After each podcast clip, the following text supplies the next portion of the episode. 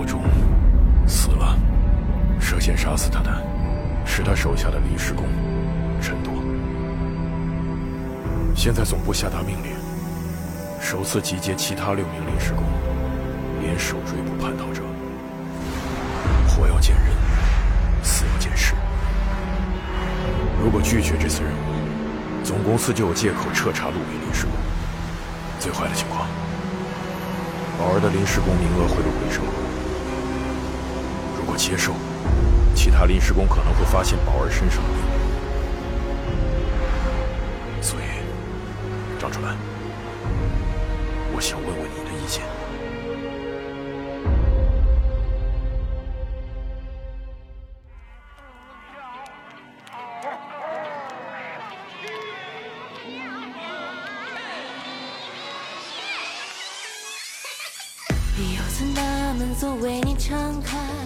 大家好，我是菠萝游子主播 B B，我是斯派克。那刚才我们听到的那段呢，就是《一人之下》第四季的开头，哪儿都通的华北地区负责人徐四跟张楚岚的一段对话，也是整部《一人之下》第四季的剧情铺设。其实昨天晚上我在睡觉之前看了一眼播放，是八点七亿。天哪，这对于国漫来说已经是。就已经算是天花板了，天花板，而且是我估计这个记录会保持很久。但是，哎，真没有很久。录制之前，我再次打开，已经升到八点九亿了。一人之下可谓是当今国漫的绝对顶流了。准备这期节目呢，其实我跟斯派克是既兴奋又担忧啊。面对如此万众瞩目的一部作品，我们自己的感受似乎就显得尤其不那么重要了。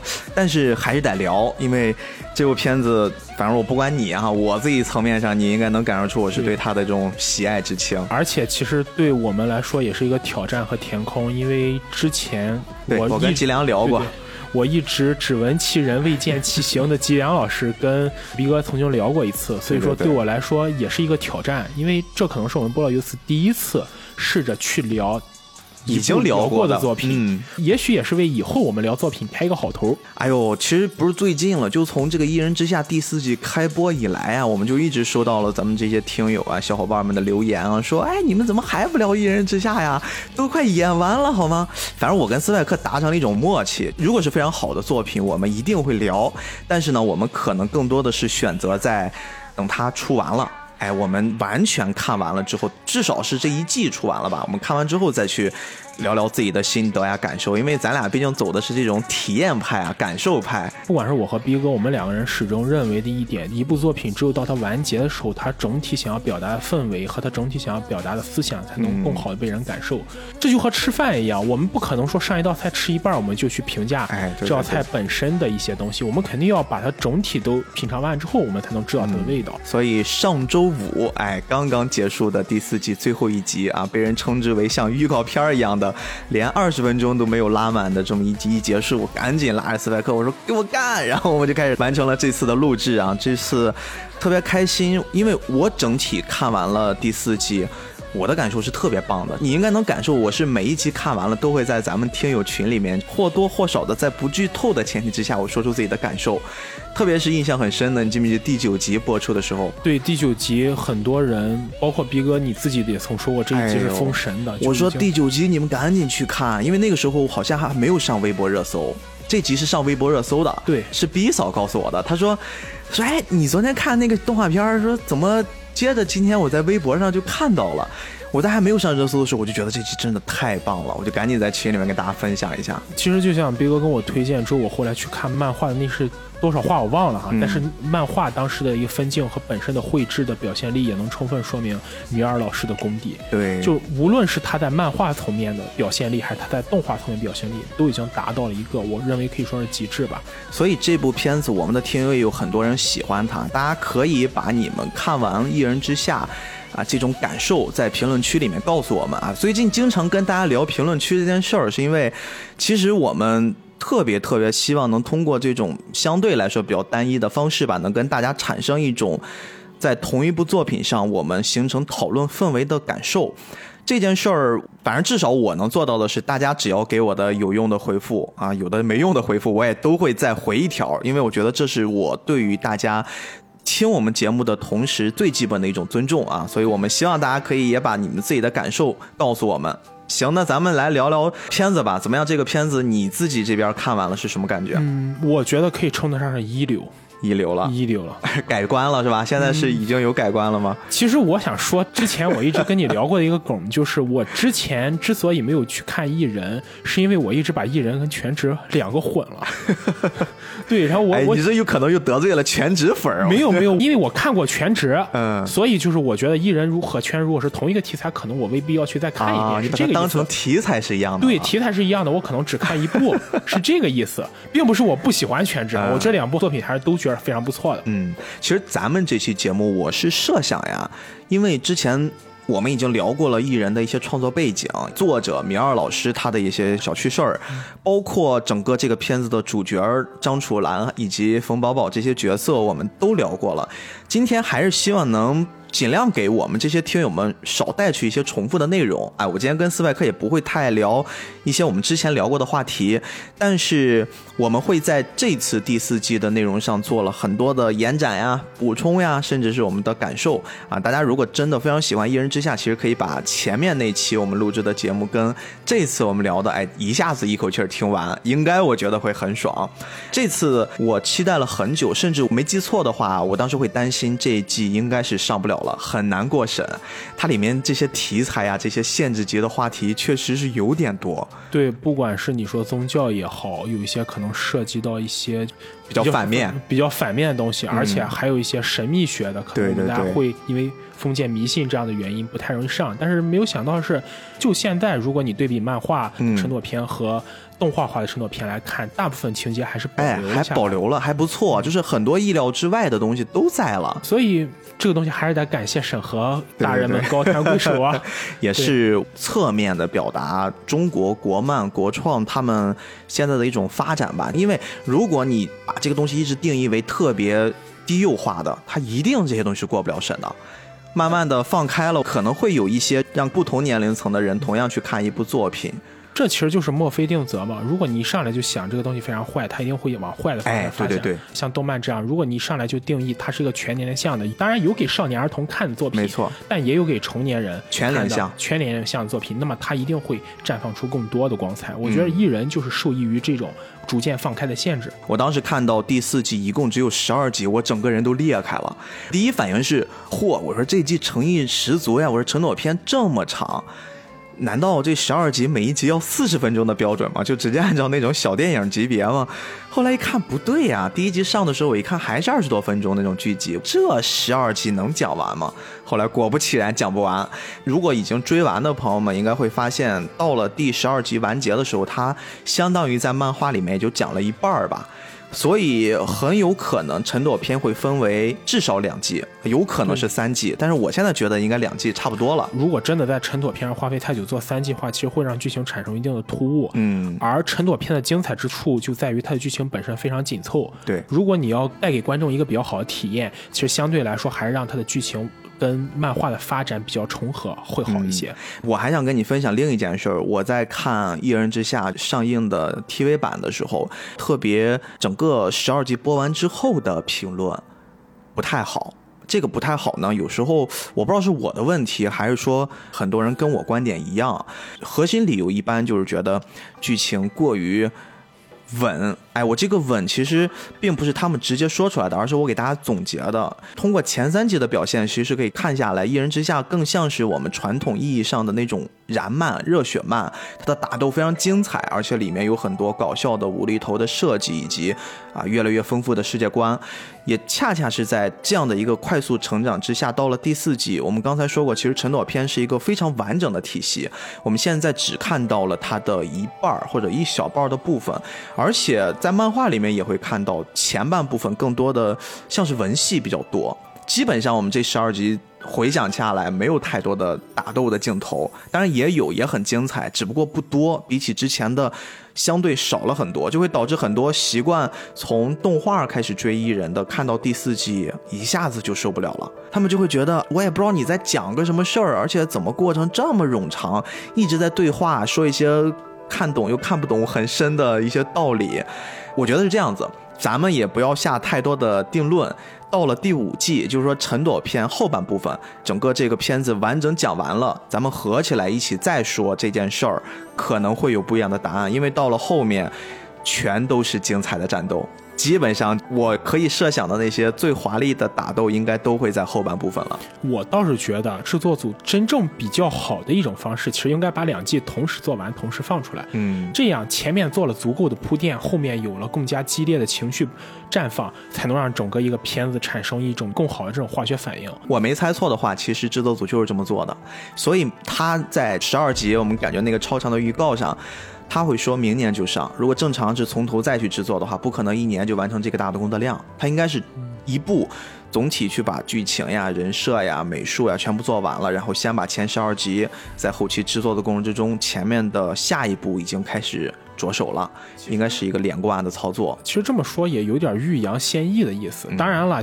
如果你是从神朵篇才开始关心一人之下话，你会发现整个情绪和剧情诠释的是非常完整，非常完整。如果我们仅仅只是用一个燃漫的角度去看一人之下，我觉得实际上是一种带有一点偏颇的眼光，因为它绝对不仅仅是一部燃漫，也绝对不仅仅精彩在打斗上。对对对，这次我们聊吧，我跟斯派克商量了商量哈，我们以前还是走剧情派。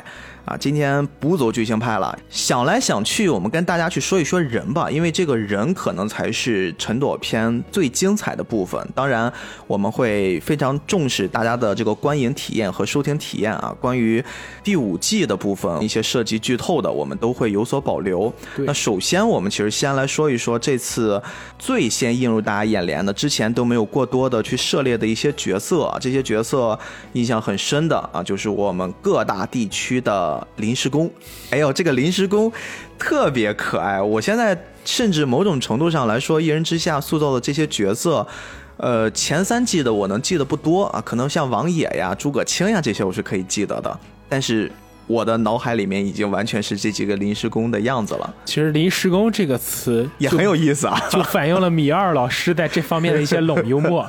因为我们都知道，在中国的网络范围内，“临时工”这个词是挺贬义的。应该算是带有很强讽刺和戏谑意味的这么一个词，出了点事儿就往临时工身上推，尤其是哪儿都通还是个快递公司，对吧？就是快递公司的临时工会怎么样呢？我们一个一个来吧。其实这几个临时工呢，呃，像陈朵，他本身就是一个临时工啊。陈朵呢，他作为华南地区的临时工，而且他的负责人老廖廖忠后来被杀掉了。他们之间其实发生的这个故事，就是围绕我们整个陈朵篇的一个叙述逻辑来讲起来的。陈朵她的身世其实还挺惨的，在故事里面。这季已经给他揭露开了，他自己曾经作为古参圣童这样的一个存在，本身其实在婴儿期间就被药仙会用来练蛊了，而且把自己的人体当成一个蛊。其实刚刚斯外克也跟我说过，好像在你的调查过程之中会发现，这种练蛊的状态，特别在云南，我们会看到他穿的一身当时被解救出来都是这种苗族的服饰。对对，苗疆衣服。哎，他是真的在那个地区会存在这类事件是吗？嗯，关于练蛊这件事。众说纷纭。如果上了年纪的网友，或是没上年纪网友，应该都会对盗墓小说这一类作品比较感兴趣。鬼吹灯啊，鬼吹灯、盗墓笔记了。几乎在每一部盗墓小说中，都不会缺乏云南这边练蛊的、会用蛊的人的存在。对。但是蛊术这个东西呢，如果我们真正从一个相对科学的角度去分析，它其实是可以解释得通的。最早的蛊术其实是出现在中国春秋战国时期哦，这么早啊！在春秋战国时期，其实就已经有历史记载说，当时有一部分人会用蛊来害人。如果我们去翻这些记载中看到他对中了蛊的一些人具体的描述，我们其实会判断出他更像是感染了寄生虫病。哦，比如说以前就是我们建国之后有一段时间是在。南方那边清除钉螺，我不知道大家对这个说法有没有印象？在南方清除一些水中的这一个寄生生物，像钉螺这样一些软体生物。清除钉螺的目的是为了根治当时一种叫做血吸虫病的寄生病。这种病就是寄生在人身上，我们会看到肚子非常大，但人体其他部分很瘦。包括逼哥，你看一些当时图片都会有，图片都会有。我们生物课上也学过。对对对，这种血吸虫病在古代其实就是古术的一部分。哦，这个其实就可以归到蛊里面，这个就可以归到蛊术里面。也就是说，我们很多人现在就是传说中这种什么所谓很神秘的蛊术，下了蛊你要听我话。嗯，其实广义上的蛊术是非常繁杂的，使人感染寄生虫病也是一种蛊术的方式。哎，中国有一个词儿叫蛊惑，嗯这个蛊是不是指的就是我们现在说的这个蛊？对，这就是我接下来要说的。我们如果去看那些典籍，会发现。当时的一些所谓的蛊术，要不就是想办法给你下这种，也不是毒，就是让你生了这种被病，控制，被控制了。严格来说，我们中国古代的医术，我们也知道，中医在很早时期其实就会有一定的成就。当时其实就会有一些这种方式，让感染了这种疾病的人可以压制住他体内的疾病，但是会控制你去做一些事情。嗯这其实就是蛊术的一个分支。包括我们广义上提到的有什么所谓的湘西赶尸，啊，这个也算。赶尸这种东西，如果你从广义上来说，它其实也是蛊术的一种。嗯，就是蛊术分为广义和狭义两部分，狭义就是我们要说的云南的这种蛊术，但广义上的蛊术包括了给人下药，包括了这种什么赶尸。包括那种什么操控人心，这种方式都叫蛊术，所以才有蛊惑人心这个词。啊，就是用我们比较时尚的话说，心灵控制，严格来说也是一种蛊术。PUA。对 PUA 也是一种蛊术。哦，如果要这么说的话，红警里面我们打过那个尤里，不是有那个心灵控制吗？嗯尤里这个东西也能叫蛊术呀。如果我们熟悉历史人都知道，汉武帝时期有所谓的巫蛊之祸。这个巫蛊指的就是用种种方式去控制别人、操纵别人，帮自己做到什么事情。这个东西也叫做蛊术，所以才有什么巫蛊之乱。包括我们古代的皇家都很警惕，当时有人会用这种蛊术、巫蛊来操控朝廷当中的权力者，甚至操控皇家中的皇子，都是来源于此。咱们主要聊的还是苗族，像这种下蛊的这个类型，狭义一点儿。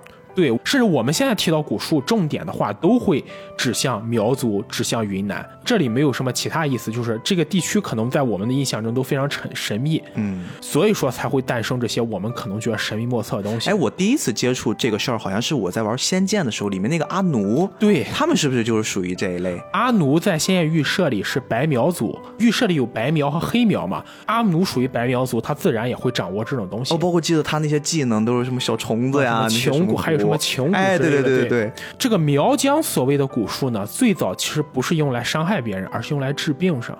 嗯，因为我们都知道，云南那个地方古代就是指非常潮湿，环境也比较恶劣，尤其是有什么瘴气之类的。对对对，所以说那个地区生活的人其实很容易感染一些疾病的。而蛊术这种东西，最早其实是在苗族的那些本土的巫医手上，他们会利用一些虫子、一些昆虫，包括一些草药结合在一起，用来治疗当地人身上感染一些疾病。随着时间不断推移，我们都知道古代的医学都是经验医学，是根据能不能治疗好别人来判断你这个医学的效果的。他们就逐渐发现，原来那些能治疗别人疾病的这些虫子，它其实也能去危害到别人，甚至去对自己的一些仇家下手，会逐渐的把这些东西从医疗的角度转变成武器的角度。嗯，所以蛊术就这么诞生了。按照东汉许慎的《说文解字》的说法，蛊是什么东西呢？把一百只毒虫放在一个器皿里，让它们互相吞食，吞食到最后剩下的那只虫子就叫做蛊。哦，可以设想一下，一百只虫子毒性都很强，它们互相吞噬，吞噬到最后那个一定是毒王。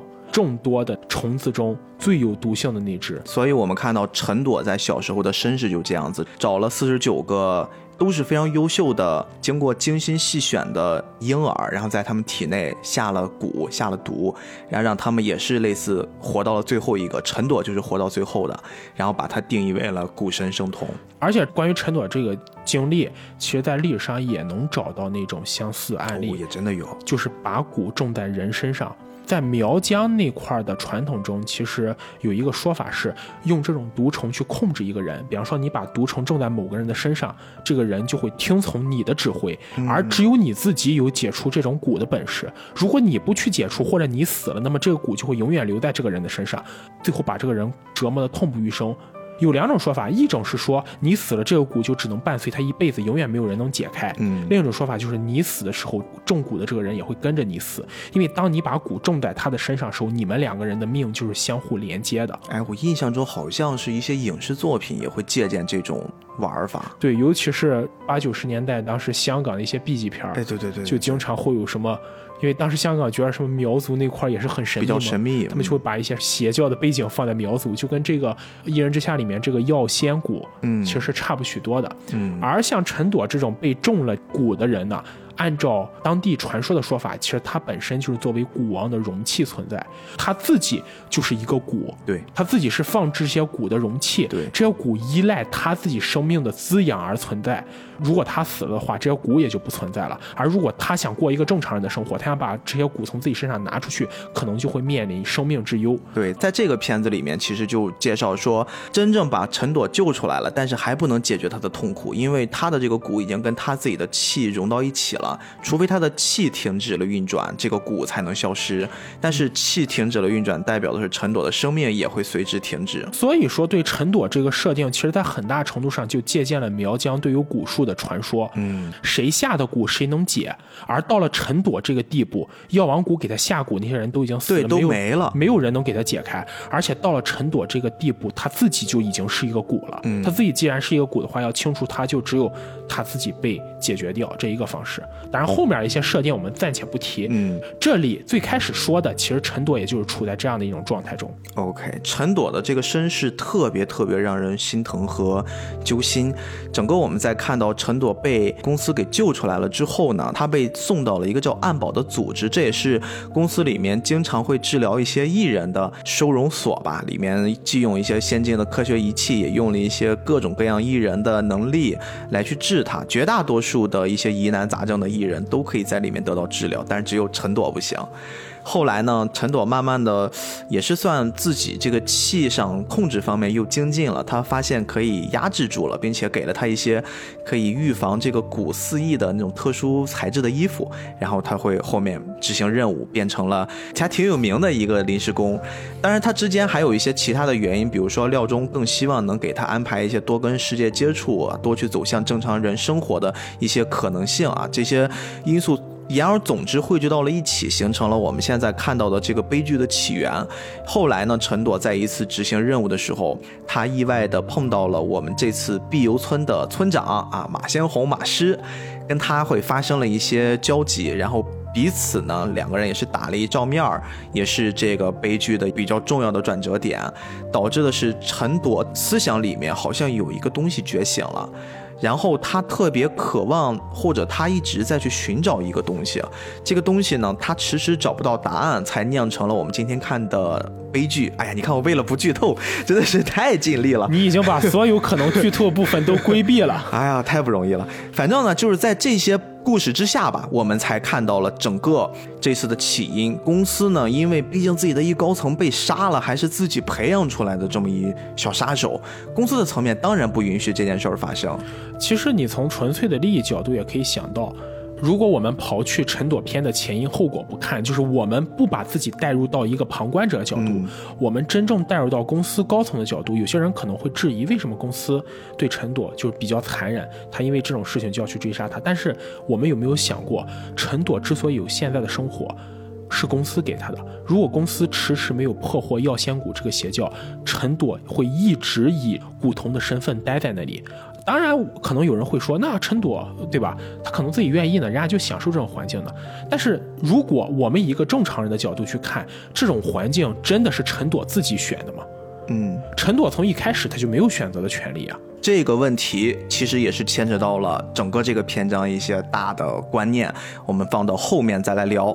公司就派出了除了陈朵之外的六大区的负责人以及他们手下的临时工们，大家就精英们，哎，组了个队儿。按理说以前从来没有这事儿，以前大家的这些临时工身份都很隐秘的，没有人知道谁是谁。这次破天荒的，哎，用这种方式把大家凑到了一起吧，他们就准备共同去完成这个任务。而且这个任务呢，其实有一个挺奇怪的，它是有个前提的。公司其实之前召开了一次比较特殊的董事会。它是要让各地区的负责人呢去上交这个临时工的管理权，以前的管理权其实都是在这些负责人手里面，哎，但是这次可能公司会从别的方面来考虑了。其实你会看这次把所有的临时工派出去，它会代表一个核心逻辑：如果这事儿成了，还好办，那我们其实就解决了一个大麻烦。如果这事儿不成呢，其实刚好可以。借以，比如说，你看平时都是你们各自管理自己的这些临时工，真的需要有什么大活了，给你们凑到一起了，哎，没法管理了吧，对吧？所以说这事儿是不是还要归到一个更上级的领导，就会有这种的一个潜在的威胁？其实本质上是一种把权力回收的模式。就是可以这么理解。不管怎么说，这个哪儿都通。这个快递公司实质上它也是一个有一定，不能说有一定，有很强武力威胁的这么一个非常大影响力，因为它代表的是整个艺人界的一管理或者一平衡。对，你想艺人和普通人之间的这个平衡是依赖着这个公司存在的，但是权力又没有办法真正在能够管理这个公司人的手里。包括这些临时工，他只是听从自己的直接责任人。那么一旦出了问题，就会出现一个艺人界独走。它产生的这连锁影响一定是会波及到更多的人，对，所以我觉得公司想要收回管理权，本质上是无可厚非的。嗯，但在我们的视角里面，因为我们一直是看着张楚岚和冯宝宝他们在成长，我们就知道，如果这事儿一旦回收上去，冯宝宝变成了公司更高层的一些人可以接触的这么一角色，他们一定会发现冯宝宝的秘密啊！这个可以跟我们之前的节目结合起来。对，这件事儿是我们谁都不想见到的，所以这个任务还真是得好。好好完成，这是他们最开始面临的一选择。哎，这儿呢，我们就要牵扯出其他几个地区的这些临时工了啊，就特别喜欢这几个人。其实应该叫精英才对。哎，我先问你吧，这几个人你最喜欢的是谁？一定要说的话，我觉得是老肖吧。哦，你喜欢肖大哥，因为老肖会让我想起我非常喜欢《钢之炼金术士》中的一个角色金布利。嗯，金布利，我觉得这两个角色超级像，形象也很像。对，形象也很像。我甚至怀疑米尔老师到底是不是借鉴了这个。这个老肖人气特别高，非常多人喜欢，因为他天生就带着一种中年大叔的，就是，哎，他有点像那个脱口秀大会里边那个 Rock，有点像。你你你要这么说的话，到时候人家可要问你要版权费了哈！你要画我的脸，对吧？我稍微给你介绍一下啊，肖自在，他其实有一个很好听的名字叫宝镜，那其实是法号，是法号。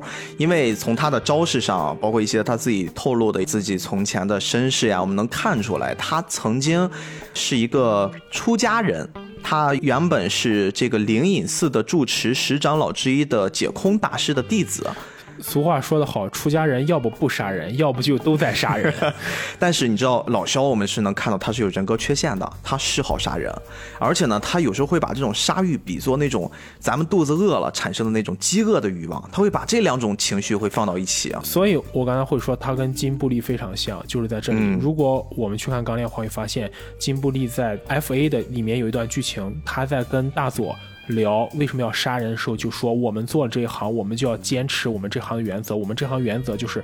通过杀最少的人挽救更多的人，嗯，也就是说，在当时大佐还在困惑的时候，金布利就看透这些东西，就很像老肖在做艺人这个岗位上的一个觉悟。对，我觉得就是这种有自身觉悟还能贯彻自己的道路一直走下去的人是非常有魅力的。你跟他去做了一个对比，我自己感觉老肖身上有一种什么，就汉尼拔的感觉啊，就是那种兼顾了杀戮，还有那种一点点哲学味道。其实这几个角色都是很像很像，对。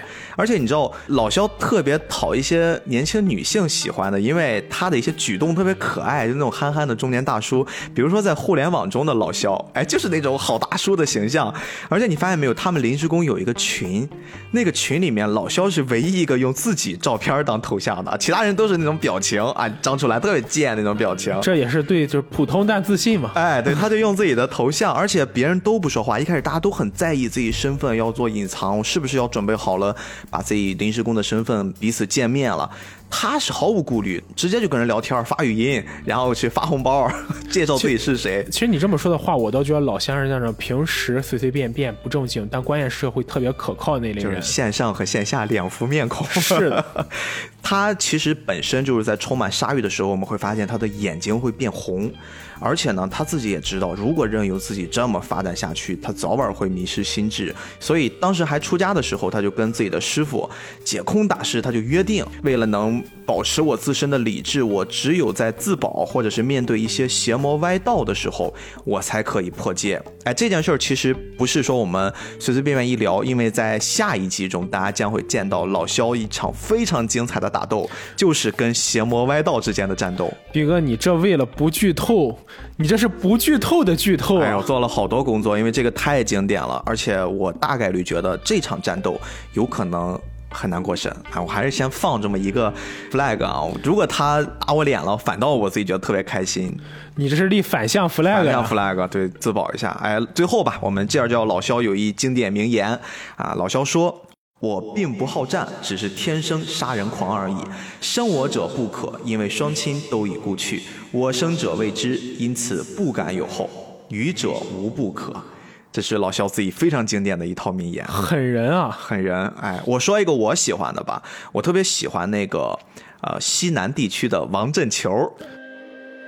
哎呦，这个太喜欢了，我太喜欢这个小孩了这。是为什么呢？我一直以为这是个漂亮小姐姐啊。你知道，就她一开始登场的时候，你不知道性别，特别那时候我追的是漫画，你听不到 CV 给她配音，你更难判定她的性别。其实我发现一个特点啊，就是无论是什么样类型的漫画中，都有这么一个角色，都会有这样的角色，而且往往是男生女相和女生男相这样的角色，嗯战斗力会非常强，而且可能是团队中顶梁柱那种角色，对对对就有这种反差的快感嘛。球其实很有人气的，球你在一些社交平台上看到他特别特别招人喜欢，包括那种贱贱的那种小性格，而且其实，在米二老师最早的时候，他有一部作品《大爱 Project》那里面，王振球就是主角了，就是里面的一个角色。他最开始叫王一秋。但是我不知道后来是不是因为配合《一人之下》，因为可能《一人之下》更火了，然后呢，他们后来又去修改了最早的时候的那个漫画设定，把他的那个名字真的就改成叫王振球，特别好玩儿。这真的是墙内开花墙外香，对对对吧？自己做主角的作品可能没火起来，但是其他作品客串反而火起来。对对，这个王振球，我总结就是一个性感少年，看起来他就吊儿郎当的。包括这次咱看到油嘴滑舌的那种小孩儿，也没个什么正型，但实际上呢，这个人我觉得他是心思很细腻的那类，而且特有心机。除了那个陈朵篇之外。他还有很多的剧情，所以说这个角色大家可以后面关注一下。有的人咱们说是吃百家饭的，自然有人是习百家艺。王振球其实就是这种人。从他目前短暂的一些交手上，一些自己透露出来的一些话语之中，我们能看到王振球其实不止一个老师，他特别多，他跟这个人学一学，跟那个人学一学。虽然就是人家不可能因为啊我挺喜欢你的，我就告诉你我们家独门秘学吧。就比如说我们之前说剑豪生死斗，胡眼流不可能传你最终的秘籍，但是一定会传你一招半式的。这种人就属于让我想起了呃《天龙八部》里那个王语嫣，啊还记得吗？就是他哪家的武功都会点，都会都但是都不算是特别精精通对对你，知道侧面反映出咱们球啊很聪明，他会改良。比如说你教给我这一招是 level 一的，可能就是一个基础或者是一个那种入门弟子刚开始进去就会学的这么一招式，他可以改变成自己很擅长的。他做了改变之后，这个威力就变大了。这个时候段浪跳出来说：“我怀疑你在暗示我。为什么中国里面有这么多可以贯通的东西？真是的。哎，不过咱们正儿八经的说，球其实是有一个还挺我们都熟知的师傅，就是全姓的夏柳青。他从夏柳青那儿学了一个神格面具，这个其实在刚开始应该是第三集左右，我们是能看到的。夏柳青那小老头儿，哎，反正挺有特点的，整个眼没有眼白，全是黑色的，一小老爷爷。他当时教给他的这个招式呢，我后来查了查，其实真的在古代也存在。去年吧，有一个很火的动漫叫《大理寺日志》，哎，这个我们后面或许也会做啊。或许 flag 又立下，哎，又挖坑了，他们整天说在挖坑。《大理寺日志》最后一集，你记不记得？就是我们说那个猫。啊李炳不是说哎，李炳李炳跟最后有一个去见那个武则天的时候，他们有一场打斗，一个四只手的四个手，对对对，绿不拉几的那个小怪物，其实那个就是傩戏里面的一个很典型的形象。其实我们说这个神格面具跟傩戏就是一种古代的祭祀舞蹈也有关系。当时说是一种很通灵的一种形式吧，它通过一种歌舞的方式可以直接跟神灵做沟通。其实王振球他们现在所掌握的这个神格面具，我们目前是没有看到振球直接打斗的画面的，特别在刚开始去跟那几个比如村里面的一些普通的战力战斗的时候，我们是看到了他要认真了，戴上一手套，然后下个镜头再回来打完了，中间会隐藏了一些东西。其实球他的战斗技能就是。把这个傩戏做了一些改编，也就是他现在的神格面具，他可以通过演绎的方式，演到让别人相信，甚至让自己相信我就是那个神。其实这么说的话，我倒觉得有点像那种什么所谓的精神胜利法。当你坚持相信自己是不败的时候，可能你真的不败。不知道是不是小时候在《读者》或者《意林》这样杂志上看到一个故事，说有个冷库工作的工作人员晚上被锁在了冷库里，第二天有人进去看他冻死了。但是奇怪的是，那天晚上整个冷库都没有开那种冷气。哦、他臆想是对开了冷气了，他觉得自己被关在这里面，气温又这么低，肯定会冻死会冻死。结果他真的冻死了。我不知道这个故事是真是假啊，嗯但是如果这个故事是真的，其实跟球的这个战斗也有异曲同工之妙。对对对，他就是表演的越惟妙惟肖，越让自己让别人相信我就是演的那个神，那他就会获得无穷的力量。球其实这个角色，相当于是说他的战斗力是没有上限的，而且我们到后面可以知道，球是可以演绎拿手的两个顶级战力。所以你猜一下，他真的可以演绎哪几个角色呢？你想想，他要演绎，一定要跟自己这种性格还得匹配一下。包括我们在里面能看到自己古灵精怪的，然后呢，战斗力我刚刚又暗示你，这演绎的角色又特别强，哪吒、对，他演绎的是哪吒，还有一个角色，孙悟空，没错，真正的球是可以演绎这两个角色，你可以想象他真正的战斗力有多强，就是让别人可以相信你就是孙悟空，你就是哪吒了。他一定会表现出超于常人的战斗力以及气势。那真的就是遇强则强了。其实更多的是带给别人的，从精神上或者心灵上先战胜你，然后我的战斗力就会非常的强大。这是已经聊了两个临时工了，那如果再往下聊的话，你还喜欢谁？黑管儿，黑管儿，黑管儿呢？说很直的话，他是我第二喜欢的角色。黑管儿，你发现他在日漫里面特别多这种形象，就是那种中年战斗极强的大叔，一般都是会给他套以这种身份，而且他会特别像一个很经典的，也是日漫改编的一个电影《热血高校》里面，林田惠号称第一战力那大哥啊，老了之后可能就是我们说黑管儿这个形象。目前我们看到的这个黑管儿，很多人会误以为啊，黑管儿是不是一个？远程的这种类似狙击手这么一角色，因为当时张楚岚和冯宝宝在追那个陈朵儿的时候，他发了三发跟狙击枪一样的子弹，打破了上根器的防御嘛，给他破防了。哎，很多人就会觉得哇，这肯定是一个远程攻击角色。你自己感觉吧，就凭借黑管那种粗犷的外表，还有那一身腱子肉，我觉得可能还是个凭拳头解决对问他是一个。近战高手，他绝对不是我们现在看到这个样子。谁的拳头大谁赢。对他之所以叫黑管，其实确实是源自于手上的那个发射他那个远程攻击的那根管儿。但是呢，我可以给你剧透一下哈，就那根管儿，并不是它的辅助道具，你可以把它理解是它的自身的一个限制器。就是有了那根管儿呢，可以让黑管这个角色战斗力可以收一收。逼哥，你还记得《自由记》里那个孙悟空吗？孙悟空和猪八戒头上、耳朵上都带了一个腰力治愈装置，嗯，就有点像这个，对吗？对就是他们的腰力太强限制自己的一些东西啊。难道黑管大叔也是这样的一个强者吗黑管？到了后面，我们会可以看到他的战斗非常非常的酷，而且你知道吗？黑管不但战斗力超群啊，他的战斗智商也巨高。所以说，后续咱们在临时工与碧幽村的这个村民全面开战，以及营救陈朵的一系列方案制定，其实都是黑管跟他有密切的联系。我天哪！而且黑管，你知道还有一点，就是你现在选的这个角色非常厉害的一点，他的背景巨硬。因为我们都说每一个临时工他们的负责人或多或少都是有一定能力的。黑管的负责人呢，已经屌炸天了，他叫任飞，他是谁呢？在这里面的设定是他是开国元勋的后人。哎，这查水表了，查水表，你的快递到了，你非常厉害，就是这个设定，他就会给黑管的一个背景给它又拔高了一层。包括董事会啊，在开会的时候，对于黑管的负责人这个任飞也尊敬有加。所以相对应的呢，黑管咱们这大叔他的权力也会更大一点儿，获取一些信息来源也会相对多一些。也就是说，他属于临时工中的那种领袖人物或者精英精英对对领导对对，黑管儿是一个很厉害的角色，但是纯凭战力，我也并不好说他跟老肖谁比较狠了，也没法说。其实这里我想说一下我个人的看法哈，嗯，一个人的战斗力有多强，跟他在战场上的发挥可能不一定成正比。对对对对，牵扯因为很多因素。因为有的时候他的战力可能很强，但是在真正的战场上发挥会受制于很多条件。一个比较经典的例子就是古龙小说那个《小李飞刀》里面有一个设定叫兵器谱，嗯兵器谱上排行第一的叫天机老人，按理说他的武功应该是最高的了，但他在实战中被别人干掉了，为什么？因为他想保住自己第一这个位置，所以他害怕失败。这观点套用到艺人这个世界观里也是可以通用的。真正到临战的时候，从外表看起来那个战斗力，在战斗中能发挥多少，其实更多的取决于个人的心态。对你能不能使用，或者你再说的难听一点，你够不够狠？嗯，所以说，如果真的老肖和黑管两个人对拼的话，我其实更看重老肖一点，不是因为我喜欢老肖这个个人的因素，而是因为我觉得老肖在战斗时他有那种狠劲儿，嗯，他是能下出手的。你说的这个狠劲儿吧，反正到时候我看到第五季的时候，你说不定会改观，因为 黑管可能更狠一点儿。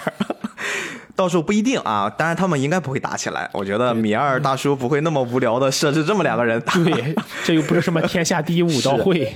然后我说一个啊，还有一个人老孟，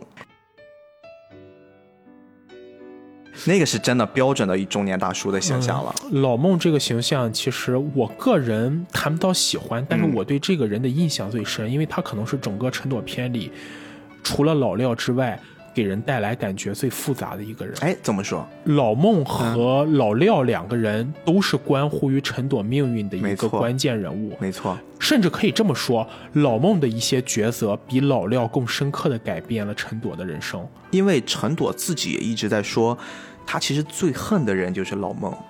但是呢，我认为陈朵这个恨他不够确切，应该说最让陈朵迷茫的人才是老孟。嗯，因为对于陈朵这样一个犹如白纸的人来说，我不认为他会真正感受到人的喜怒哀乐。既然感觉不到人的情绪，无所谓爱，其实也无所谓恨。与其说他恨，倒不如说他是怨，他是困惑。他是困惑，为什么老孟会把自己从自己一个熟悉，虽然我们可能看起来很扭曲，但是一个熟悉的环境中带出来，而在老孟的心里，看待陈朵可能更多的会带有一丝丝的那种愧疚感。嗯，因为他自己认为的好，可能在陈朵眼里不算什么，所以就是我觉得老孟是一个最复杂的人。当然，再聊下去可能就会涉及到其他的方面，所以我还是希望把这个角色留到下一步。我们整个故事结束之后再去谈老孟这个角色，我会觉得更加的会深入，或者是更加会让人有一种特别的感触。嗯，斯派克现在越来越像一主播了哈，就不但开始挖坑，还留扣儿。你看看，跟你学的，跟你学的其。实老孟这个角色，我们刚刚你说的那一段儿，稍微补充一下，就是老孟和我们说的这廖忠两个人就主导了当时歼灭药仙会的一个主要角色。特别是老孟，很多人说，呃，老孟是最强的临时工啊，这个说法也不是空穴来风吧？一会儿我们会补充一下。也有人甚至说，陈我从药仙会救出来的，其实就一个人，就是老孟一个人把人药仙会给歼灭了。所以说他们也会定义他是最强。但是这个强不强，我觉得打一问号吧。毕竟老孟我们现在看到的就是一个唯唯诺诺的中年人，他也特别实在。他说我这就是找不到好工作了啊，我选择当临时工，然后可以赚一些钱养活老婆孩子。哎，其实我一直想问，哪儿都通的这个工资到底是多少？就是就是他他们一个月会发给这些人多少钱啊？你知道中国我们祖国是一个物流大国，对吧？哪儿都通，那肯定是一个财大家大的一个大企业。那么他 跟美团啦什么跟美团之类的，哪一个会更强一些呢 肯？定是我们哪儿都通啊！你开玩笑吗？我们我们说回老孟啊，老孟其实他更像是艺人里面的一个分支比较特殊的一类，他叫禽兽师。这个禽兽师听起来像骂人，一听你刚才说禽兽师，我就觉得 这但怎么还爆粗口了？你其实不是，就是别人练气是在强化自己。啊比如说咱们就说老肖，肖自在，他就是标准的那种练了气之后自己贼牛逼。但是这种禽兽师 你怎么说都像是在骂人。啊，这种禽兽师傅啊，他们呢更像是一种强化我自己去育的那个生物。驾驭生物驾驭生物，它变强的不是自己，而是变强驾驭的那个东西。其实它就有点像我们平常很多动漫或者游戏里说的那种召唤师的角色。哎，对我召唤出来那个东西本身强不强，决定了我是不是强大。对，跟我自己有多强恐怕还没多少关系啊，。当然你要非要说也是因为自己强了，所以召唤的才强，也也能解释得清对对。他其实有一个状态吧，就是你知道老孟他特别指出来，我跟别的这些禽兽师不太一样的一点，就是我可以直接跟生物沟通。这件事儿就一下子把他这个定位就拔高了。以前别人觉得，哦，你干这个行业，特别是你知道在艺人，就米二老师塑造的艺人世界里面，他把这个艺人真的是归在方方面面。你比如说，如果有一个人他破案特别屌，虽然他身体变小了，但是他的头脑依旧灵活，他可能也是一个艺人。比如说咱们西楚霸王特别厉害，哎，他可能也是一个艺人。你刚才说的那个身体特别小，但头脑非常灵活的，会不会就是我们大家都知道，外表看似小孩，内心却虫二？就不要老是 Q 人家。米二老师会把很多我们现在侃侃而谈的一些别的作品里面，感觉跟普通人不一样的那些角色，都定义为是艺人。他会有这样的一设定，所以说艺人其实也并不是我们现在可以客观理解的那么少量的一部分。但是你知道，这个禽兽师啊，很多人会把他们定义为，比如马戏团。动物园的一些管理员他们更像是禽兽师的一个代表。包括你看，现在抖音特别多的那种啊，家里面狗咬人了，把它送给一个网红，那个就训犬师，然后他两天就给你训好了。其实如果放到米尔老师的世界里面，他们都是艺人里面的禽兽师。这样，我觉得我可以给老莫个建议，他不如赶快辞掉这份工作，去 B 站做一个撸猫 UP 主，这样赚的更多啊！对呀，现在你的撸猫不赚钱了，你知道现在 B 站入驻的都是什么？国外的那些巨大的野生动物园，直接以野生动物园公司注册，然后是撸狮子，还撸老虎、撸豹子。所以老孟赶快去 B 站，黄标实名。对，老孟老师如果在听我们播客，麻烦你就那个到时候分分账哈。对，我们已经给你做一广告了。我们现在也是啊，对，跟大家说一说啊，我们这最近得了这个二零二一年度苹果播客。年度最佳播客新节目的，哎，我们当选了。你知道那天在群里提到这个事儿的时候，我外表觉着还可以，但我那天晚上激动的，其实到了两点都没睡着觉。真的就是我们付出也得到了一点点认可，这个认可真的是非常非常。更多的认可是咱们听众朋友们给我们的认可，对啊，对吧？突然说远了，特别开心，所以跟大家汇报。说到底就是我们的节目是为听众服务的，听众听了喜欢，对我们来说就是最大的褒奖。耶！好，说回来啊。老孟，如果你听到了啊，我们也现在有头有脸了，好吧？麻烦就是跟我们艾特一下，把 把你的支付宝挂上，对，支付宝收款码。然后我们接着说回来，刚才老孟他其实比正常的禽兽师更高级一点，他变成了可以去直接跟。原核生物沟通就是咱们说的细菌沟通，这就厉害了。你知道，所有世间万物哪儿都有细菌。老孟其实他在做这件事的时候，确实已经把这件事儿做到极致了。很多人不明白，就是你说我能控制细菌，哦，听起来很厉害，但是我能控制细菌又能怎么样呢？你们要知道，人体本身就是有很多细菌的。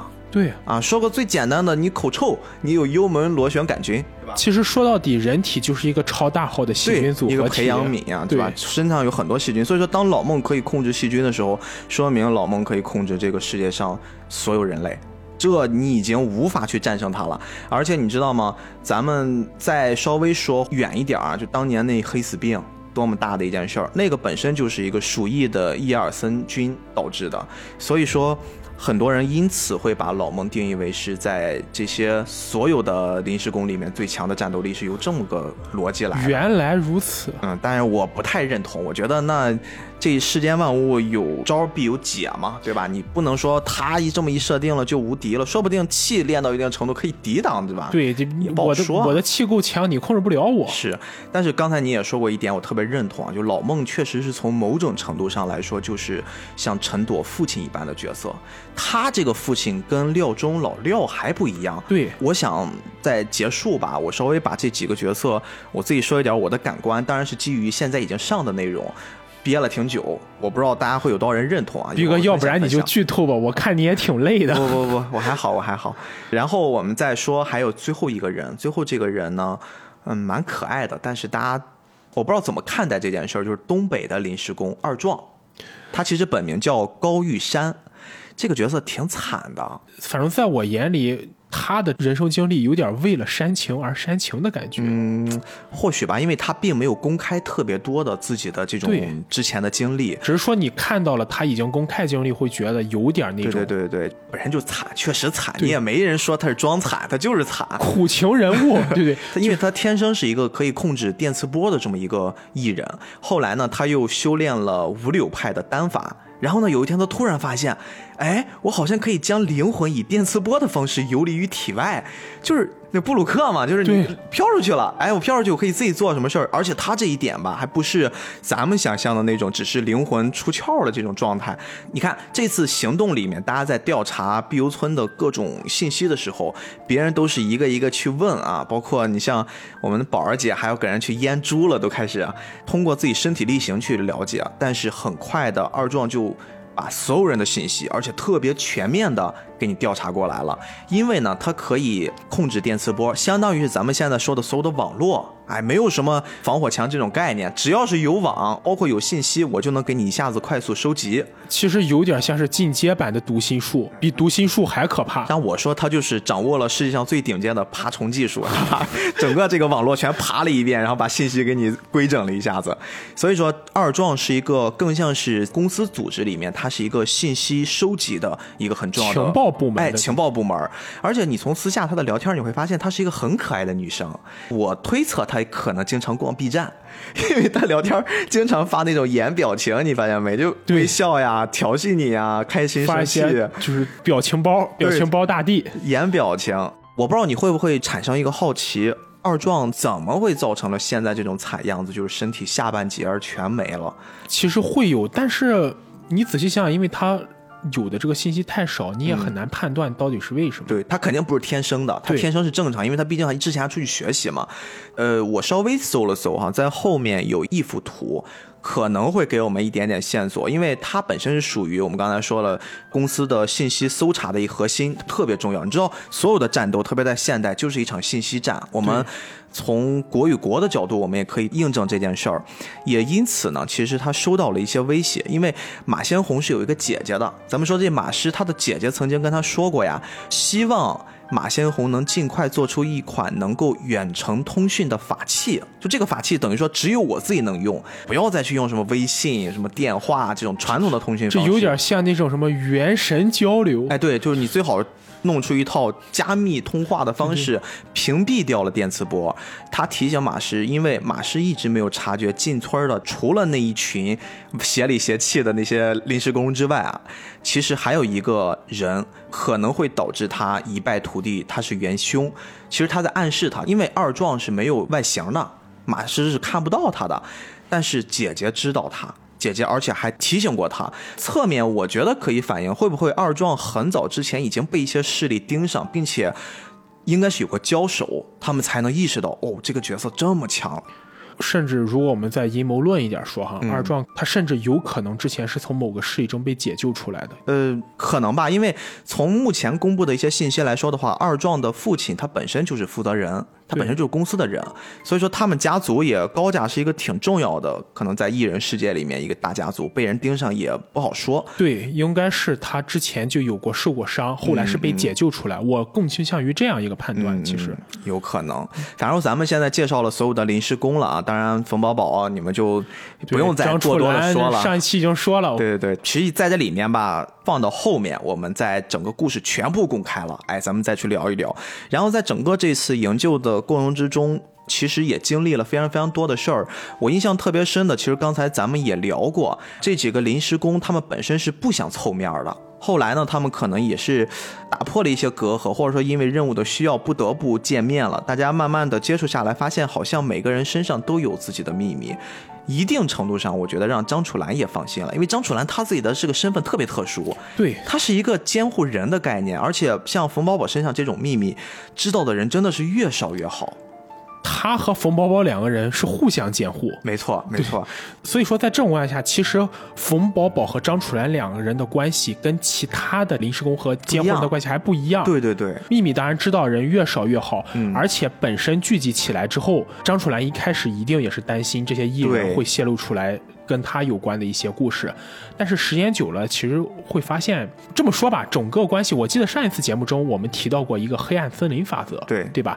但其实你发现没有，这一期的几个艺人接触之后，他们彼此也达成了一个有一定信任状态下的黑暗森林法则，也就是。你交换我的秘密，我交换你的秘密，这样我们互相持有秘密之后，啊重要的秘密他们还是会隐藏起来。对嗯重要的秘密会隐藏起来，但是一部分秘密会公开出去。对对对但当我们彼此，当然每一方都觉着我已经掌握了对方全部的秘密，但是通过这样一个交流之后，反而是加深了他们的理解。因为当互相持有对方把柄的时候，那么两个人都会安心，因为两个人都有顾忌。我是从这个角度来看的。嗯，其实你看张楚岚，如果从他自己的定位上来看啊，张楚岚一开始他不得不接这个任务的核心原因就是我们开头放的那段录音，嗯因为他如果不去的话，可能冯宝宝直接就走了，就没有了，你不受控制了。然后呢，他必须去，而且一定要保证任务要完成，因为从其他人的一开始那个也是球比较坏啊，他试探张楚岚。他说：“哎，我觉得要换一个负责人，我们就是换了个上级，这个上级级别越高，我们不是更屌吗？好像也挺好。他说任务失败就失败吧。一开始就炸张楚岚，而且其他人好像也觉得都无所谓。张楚岚其实那个时候特别慌，他本来是直接想带着冯宝宝就跑了，跑路打不过就跑，不要让这些人再掌握更多的信息了。后来发现其实大家。”彼此接触下来，每个人身上都会隐藏着一些东西。他侧面的，就从他的角度啊，他侧面的会发现，哎，那冯宝宝其实跟大家处于是同一个立场。对，他不用像其他人，艺人本身已经够特殊了，他不用像艺人里面的在艺人那么特殊的一存在了。好像每个人都有自己不得不说的一些东西，不得不藏起来一些秘密。那 OK，我可能觉得建立在这个基础之上，我们是平等的，我们可以去共事，其实这就是一种安全感。安全感。就是人永远都会倾向于跟自己相似的人，没错只有跟自己相似的人才会觉着会有一种相互认可、相互认可、相互觉得安全，或者经历相同的这样一种亲切感。而当张楚岚带着冯宝宝接触了其他艺人之后，他会发现大家其实是一类人。张楚岚之前接触的都是跟自己不一样的人，他自己是一个异类。而当把这种异类突然纳入到了一群异类中，大家会发现我们都不是异类了，对我们才是正常人。这里正常人要打一个引号，对，就是小圈子里面的啊对，他们的只属于他们那个圈子里的。所以这里也能从侧面反映出为什么现在社会上很多人都热衷于搞圈子，其实也是有这方面的啊，原因的。就是我们有时候会痛恨，但是你也得理解啊。对吧这这个东西没法直接用对错、好坏、是非来评定。这个是不能用道德来衡量的。然后这个故事接着往后发展，还有一个很有意思的点儿。当黑管加入了他们这一群人里面的时候，他他们有一集是在一面包车里面啊，一边开车一边去交流。黑管说了一个很重要的信息：陈朵他弄的这一些事儿，这一切的背后，陈朵本身真的那么重要吗？就真的重要到公司会把？这么多年，我们都不得已互相彼此见面的临时工凑到一起，而且我们都是顶级战力了，共同去完成这么一件任务。就这个陈朵真的重要到这种程度吗？后来大家会发现不是这个样子，因为在背后其实隐藏着一个更大的概念。哎，他提出来了，叫人口红线。真正其实麻烦是在于马先红的那条线上，他们在碧游村里面，马先红通过神机百炼这种八奇迹之一的能力，其实他练就了一套可以去把普通人转化成艺人的，哎，这种很神奇的。大炉子啊，他们叫修身炉。啊，这块儿我稍微补充一下，你知道马先红这个人他为什么脑袋上一直缠了一个绷带吗？为什么？因为他练第一个修身炉的时候，那个炉子炸了，炸了之后给他崩了一脸血，脑袋上留了疤，所以说他就缠了那个 那个我们一直很觉得是个装饰品一样的绷带。第一次看到生炉这个设定时，我脑子里当时蹦出什么？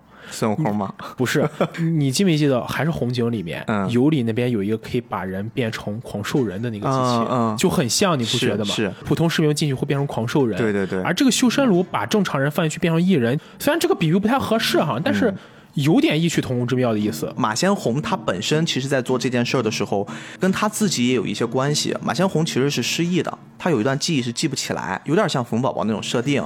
而且我稍微给大家把马先红的这个人物线给补足一下，方便我们再去了解这部片子。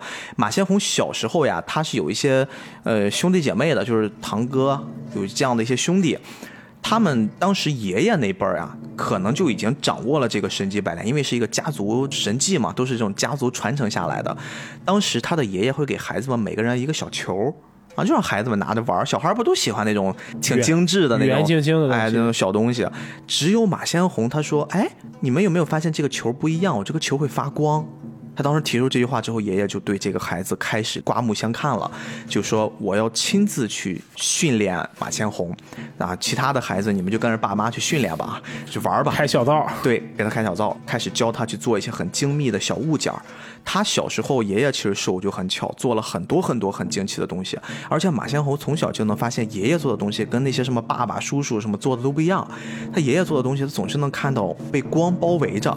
所以说，别人可能做一些木偶，在我们大人看起来很精致阿，木哎，这孩子真聪明，你看你能做一些小玩偶。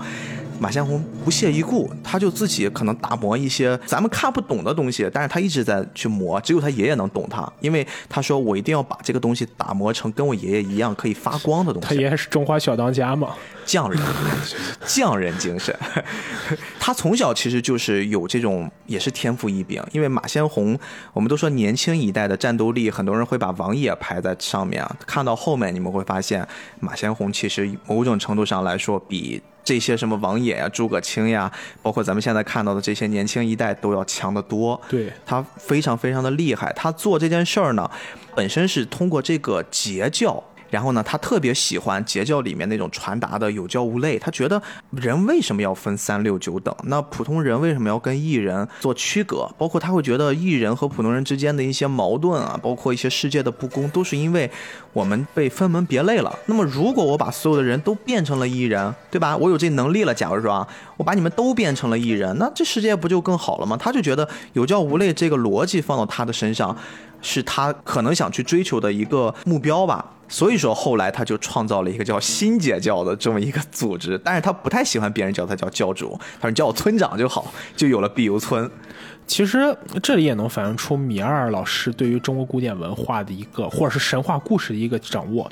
因为截教这个概念为人所熟知，是出现在我们传统古典小说《封神演义》中的。嗯，而贯穿《封神演义》整个故事始终的就是截教和阐教的斗争。《封神演义》中的截教，也就是马先红嘴里的截教，主要的组成部分是一些山精水怪。按我们现在时髦的说法，就是指的那些非科班出身的这么一些精灵野怪，一路修仙成成人的那种状态。啊或者咱们再举个更加明确的例子，有的人是通过高考上了九八五，然后再考上一步一步当硕士、当博士。禅教中的这些组成分子，就是通过认真学习高考上二幺幺、上九八五读硕士、读研、读到博士这么一类人。啊而截教又有点像是我高中毕业没考上大学，或者我考了个专科去读了成人高考，或者自考，然后一路走上去，走上九八五、二幺幺，一路考上去的。这样一个介绍，大家可能就比较理解了。那么你想，你通过重考和自考去考上的硕士和博士。截教成员和你科班出身的这些禅教成员一定是不对付的，嗯，而这个马先红其实就倾向于说，不管你是重考出身还是正经科班出身，你都有资格去考研考博，成为真正意义上的社会的顶尖人才。嗯，但是他没有意识到一点啊，就是黑管刚才跟大家去说的，其实真正的公司在意的一件事儿是，马先红他这么做未来会打破了一个叫人口红线的东西。就这个人口红线，其实我。大概从剧情里面，我们可以跟大家分析一下，目前的这个艺人跟普通人的比例是一比五万，也就是说五万个人里面可能有一个艺人，这样的一个比例呢是维持的比较微妙、比较均衡的，也不会去存在那种当艺人突然变多了之后，然后这个平衡被打破，导致会发生一些我们不受控制的灾难或者是一些起义等等。黑管举了个例子啊，当年那个西楚霸王。说他就定义在艺人世界里面，西楚霸王项羽他就是一个艺人，本身你看确实是跟普通人不一样，很能打？力大无穷又特别屌，但是他最终还是败给了一个普通人刘邦。但其实实事求是讲，如果真按米二老师这样说的话，刘邦也不是普通人，毕竟刘邦是什么所谓斩白蛇起义，据说什么赤帝之子。这如果广义上讲，应该是一个艺人带着一群普通人战胜了另一个艺啊、人，就是人，他其实把它归为更多的人民啊，用人民这种方式。而且你像这种艺人，现在维持在这个平衡，即使你们比普通人更厉害，但是呢，因为你们数量少呀，对吧？我们还是可以互相去制约的。但是如果你想艺人变多了，你本身能力就比普通人强，我们套入到寄生兽那个逻辑里，很明显的你会发现，当寄生兽这种比普通人更厉害，而且更有战斗能力，而且又特别聪明，你一定会。打破了人本身维持的一种平衡，那这个时候世界可能会带来一些我们无法控制的转变。这个转变当时约定的那个标准就是人口红线。他也举了一些咱们生活中很现实的例子，比如说他说到了当年灭佛的那个事件，以及在国外的女巫那个事件。这个其实斯派克是有一些准备的，可以跟大家稍微科普一下。呃，这里之所以会拿灭佛和女巫来做比较，其实更多的可能是黑管想反映出一点什么呢？当艺人的数量达到一定程度时候，艺人会自己寻找自己同类，变成一个组织或者变成一个阶层。对，而当艺人形成一个阶层之后，他一定会凭借自己力量去控制下层的普通人。种族凝聚意识对诞生。种族凝聚意识，也就是说，艺人会把自己当成一个种群，而且是高于人类的种群。这里我们先说灭佛啊，为什么当时的中原王朝要灭佛？其实不是因为佛教本身。侵占了多少当时中原王朝控制的对当时整个东亚的控制力，而是在于当佛教徒形成一个阶层之后，他会自然而然的产生一种阶层诉求。什么诉求呢？当有一个佛教徒的时候，他可能要求的就是我想吃饱饭；当有十个佛教徒的时候，他可能要求的就是我想建一座寺庙；当有一百个佛教徒的时候，他可能要求的是我想自由传教；但当有一千个佛教徒、一万个佛教徒的时候，他会不会产生一种为什么我不把国家变成门？佛教徒的他的需求会变。对，在我个人的理解里，这个所谓种族凝聚意识，更多的是当他们形成了一个种群之后，他会追求一个更大的种群生存利益。嗯，那么以同样角度带入到艺人身上，当艺人形成了一个种群的时候，比方说有一万个艺人出现，或者有十万个、有一百万个艺人出现，嗯，这个时候这一百万个艺人会不会想，我们利用我们的能力去统治普通人，永远当人上人？对我为什么要去臣服一些普通人的领导啊？我们每天还要打工，还要挣钱。对，比如逼哥，你是一个艺人，你一个人可能没什么。当你线的时候有个什么艺人公益团，里面有一百多个艺人，你们会不会联起手来把你这个领导想办法解决了？你去当领导？对啊，我为什么还要录播客啊？不是不是啊。其实这个所谓的种族凝聚力真正的危险是在这里。包括米尔老师举另一个例子，异端审判也一样。嗯，当时西方为什么要进行异端审判，去审判那些女巫？不就是害怕当女巫发现了自己力量，女巫变成了一个什么同业工会，比如出现了什么女巫商会，这里面全都是女巫，甚至可能会出现这么一个情况：女巫有法力吧？嗯。有一个女巫，你去找她帮你解决事情的时候，你可能给她一百金币。当女巫成了一个组织，你想去找女巫帮你解决什么斩妖除魔的问题时候，那女巫就可以漫天要价呀。嗯，你给我一百个，我不给你解决，在座的都是我们的人，你怎么跟我们斗啊？当然，这前提是他们内部不内卷，如果内卷也就另一条线下了。所以说，明儿五十五十，我这边来来来来，让这边。所以说，就是所谓种族凝聚意识也怕内卷，内卷是解决一切问题的根源。哎呦，太可怕了，这件事。对，先。卷起来，当然我们这里就不考虑内卷的问题了哈。当女巫形成这样一个同业工会的时候，你现在开出价是一百个金币，让我帮你解决问题，那我不要这一百个金币，我发动我周围所有的女巫都不给你解决问题。啊，对对对，你要不给我一千金币，我不给你解决，一千金币还不够，我就五千。嗯，那么这也是一种变相的种族凝聚意识。要不你就别要，要不然你就给钱。对，艺人这个东西说到底，艺人如果多了就会变成一个大托拉斯，只有艺人能解决的问题，如果你不给够艺人的价码，艺人会发动他们这整个圈子的人都不给你解决，你怎么办呢？我觉得这才是这个什么种族凝聚意识或者人口问题真正要考虑的核心所在。艺人可能会变成一种我们不受控制的，打破了现有平衡的一种枷锁，所以说这件事儿才是真正。我们看到的哪儿都通的公司董事会，他们最担心的一个问题。不过刚才斌哥已经给出解决方案，就是卷啊，让他们卷起来，对吧？也也不好说。我们说的可能只是一皮毛，其实还会有更深层的东西啊。对，这东西不是说仅仅靠内卷就能诞生的。但是说不定米尔老师下次听咱们的节目就说好，我把内卷就写进去，紧跟时代潮流。其实，在这个环节里面，当时他们的那个聊天我印象还蛮深的，所以一下子就感觉哦，世界观变大了，而且整个在陈朵篇里面，它的那种厚重感好像又变得更深厚了一层。对，它会描写出一些除了我们能看到的故事表面上皮毛上的那些破事儿之外，米二包括对于这个世界，包括他的担忧。一些思考，这一点特别好。我们经常在聊一些很优秀的日本美漫，我们能看到，之所以他们是经典，他们是透过了动漫的这种表达形式之外，他们有了更多的引发思考的层面。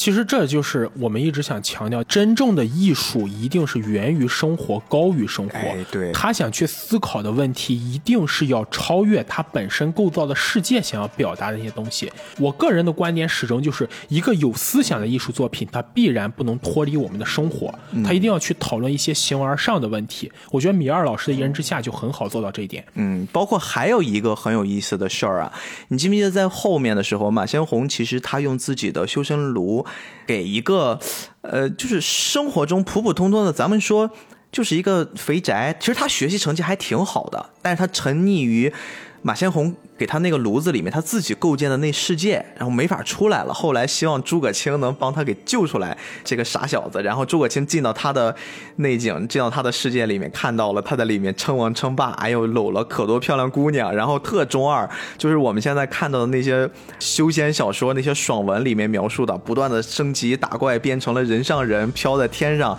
抬手就有翻云覆雨、吞天蔽日的能力。特别享受那种状态，然后就一直把自己真实的生活想象成的是假象啊，觉得自己脑海里面的世界才是这个世界真实的样子。这块儿我当时在看的时候，我也看到很厚很厚的弹幕飘过去，大家对于这件事的一种解读啊，哇，你看这不就是现在我们这些年轻人，这些沉溺于互联网，我怀疑你在内涵元宇宙，逼哥。没有没有没有，元宇宙是另一个概念。他们在说这个观点的时候，会给我带去一些思考。其实相比元宇宙，我更觉得这是我们被互联网陷入的一种假象。因为互联网现在要解决的是什么事儿呢？特别是结合到不同的互联网上的应用软件儿，大家都在想方设法的去舔你。哎，这个舔我们听起来不太好，但是你们一定都明白这个道理。包括创作者本身，包括平台，包括我们能看到的所有的应用，大家都在努力的去争取你的关注。比如说一个点餐软件儿，它要努力的让你能觉得我们这边点的餐又快又多又好吃又方便。比如说一个打车软件儿，它会努力的让你觉得，哎，我们这儿营造的是一种安全、快捷、方便、便宜便宜，重点是便宜哎、这样的一个氛围。比如说，我们再说到咱们看的视频网站啊，包括我们听的音频网站，全部都是在抢夺你的注意力的同时，抢夺你的专注，抢夺你对于一些事情的好奇。我一直在勾着你，让你能进入到我所给你打造的这个世界里面，从而成为了我的人，我的用户。其实斌哥，你说到这点，我想起了一个非常有名的理论，你肯定也听过，是奶头乐。奶头乐，嗯，对，其实你发没发现，这个故事里表达你刚才说的小胖子和你刚才联想到的这些形象和场景，其实就是符合了奶头乐理论，会给你制造出许多能够充分满足你个人欲望的空间，让你尽情的沉浸在其中。嗯再加上现在互联网络这么发达，再加上大数据，它能够。最精准的把握住你到底想要什么，你的精神会在哪些地方享受什么。惑实在太多了。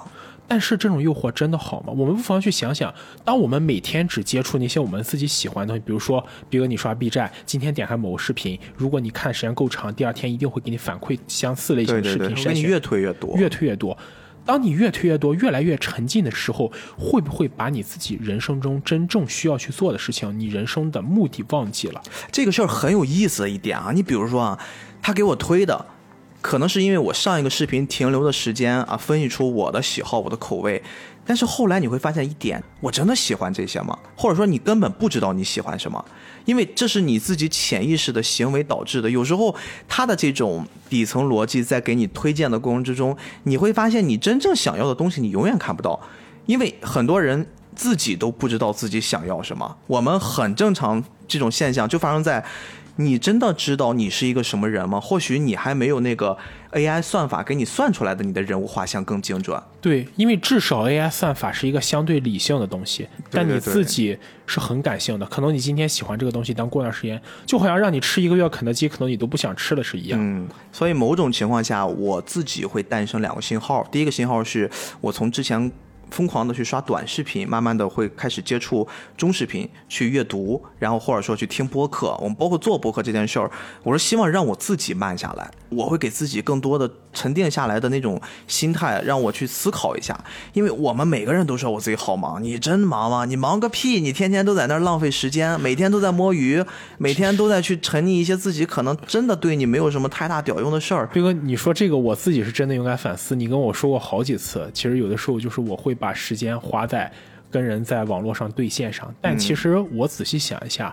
可能我把时间放在这上面，倒不如说我放松一下自己的心态，哪怕睡一觉，哪怕睡一觉。真的，这种兑现方式就搞得好像我自己是一个非常狂躁的人一样。但是当你放下这些东西之后，你会发现世界是很美好的。对，就你没有必要把自己陷入到信息茧房中。嗯，所以就是我觉得聊到这里的话，我也应该去反思一下我自己的一些行为。然后第二点哈，我是觉得你比如说我们现在去看待这件事儿的时候，每一个人我都特别习惯的跟我们的听友说。我说你做任何事儿，包括听我们的节目，我跟斯派克我们聊的都是自己的感受，你听一半儿就好，不用反复的去听，不用拿我们的话去当成什么真理或者当成是标准，甚至我觉得我们的话里面经常会出现一些问题、一些错误，我们可能都接受啊，大家的一些。补充呀，指责呀，你只要别谩骂我们就好啊。对，反正就是这些东西，人无完人嘛。但是我一直觉得，很多时候我们要保留一种自己去思考、主动去思考、去甄别、去辨别的能力。因为做播客本身就是一个非常非常个人的东西。对对对，它的很多理论和言论只能代表你个人。对，我们的信息是有限的嘛。对，如果你听了符合你的三观固然好，但如果不符合你的三观，那很有可能是我们的三观有问题。交个朋友喽，交个朋友，对吧？所以说，就是真的没有必要说，就是觉得我们做博客说的一定对，其实不对。有的时候真的是每个人一千个人心中有一千个哈姆雷特。对，反正就这一点是我在看那个小片段的时候，我印象挺深的。而且那个小片段其实他还引出一个特别好玩的，就是米二老师对于西游的一个解读，你发现没？当时我看的时候都觉得神了，哇！我小时候看的西游那个三观完全给我颠覆了。但其实这里我要说一点，这米尔老师如果真的听了不要打我啊。米尔老师这方面的解读固然是很精彩，但其实也不能算是米尔老师自己的原创啊，是是有参考的是吧？对，因为实际上就是米尔老师对西游的一个解读，更多的是根植在一个道家的范围上，嗯他对西游内容的一些了解。但其实你用道家的角度去解释西游，是古已有之的看法哦。可以说，从《西游记》诞生开始，过了一段时间，就已经有道家的这个研究者，嗯，真正想去利用道家角度去诠释《西游记》这本神魔小说。个人看了一下，就是米二老师对《西游记》的一些看法之后，我感觉米二老师的看法应该是从清朝人写的两本书中来的，一本叫做《西游真诠》，诠释的诠；一本叫做《西游原旨》。这两本书中的一些观点，米尔老师提炼出来，加入了一些自己的理解。嗯，他去真正把这种理解放在了对于西游的看法上。而米尔老师对于西游的理解大致是这样：他把西游定义成了一个关乎人修炼的故事。在《西游记》里是有孙悟空、沙僧、猪八戒，还有白龙马，还有唐僧这些角色的。对。那么，按照米二老师的解读方法呢，是把《西游记》当成人修炼的一个法门。唐僧代表人，是代表人本身的一个元神，嗯，而孙悟空代表的是人的心，嗯，猴子上蹿下跳就是心想，孙悟空是猿猴，那么他也就是心猿。为了锻炼自己的心，所以要踏上西游的旅程。通过在西游旅程中不断的磨砺，来使自己更加坚定，嗯，完成一个修心。那么修心就是修炼的主旨。而猪八戒呢，我们都知道，猪八戒又贪吃又好色，嗯，猪八戒代表的呢就是人的欲望。那为什么就是用猪八戒来代表欲望呢？因为我们都知道，猪八戒是天蓬元帅，天蓬元帅主水，所以水是无形也无色的。那么水就是空，水可以承载一切，也可以被一切塑造，这就像是人的欲望一样。嗯，人的欲望就是可以任意被塑造的。我们可能喜欢吃，我们可能喜欢漂亮的姑娘，漂亮姑娘会喜欢帅气的男生，这也是欲望。无论是财也好，色也好，它其实都是人的欲望。而欲望就像水一样流淌不停。所以猪八戒既然是天蓬元帅，他主掌是天和十万兵，他代表就是水，而猪八戒本身也是欲望的一个反应。而沙僧代表是冷静，我们都知道在《西游记》中，沙僧形象经常会是大师兄、二师兄子遇难了，大师兄、二师兄师傅遇难了，二师兄、大师兄跑了。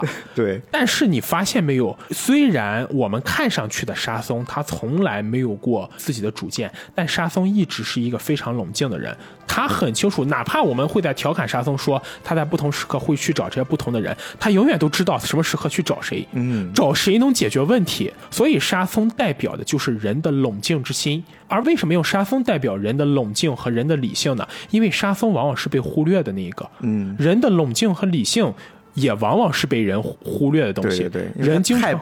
普通了。太普通了，因为我们会觉得人永远都会冷静，人永远都有冷静之心，都有理性之心，但往往冷静和理性在欲望面前会被我们抛到后面去，嗯就好像沙僧在《西游记》的团队中，他是一个就被边缘化的角色一样。印象中就一直挑着担，什么也不管。，而白龙马代表是帮助人。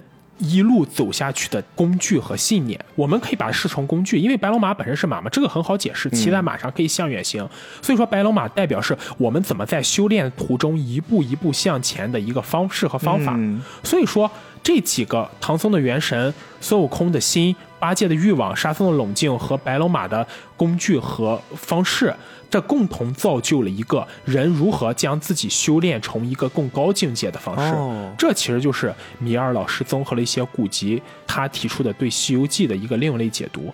当然，这个解读里很大一部分都是米尔老师自己的演绎，只是说米尔老师可能非常巧妙借用了以前古人的一个解读方式，把它更加现代化，更加便于我们理解。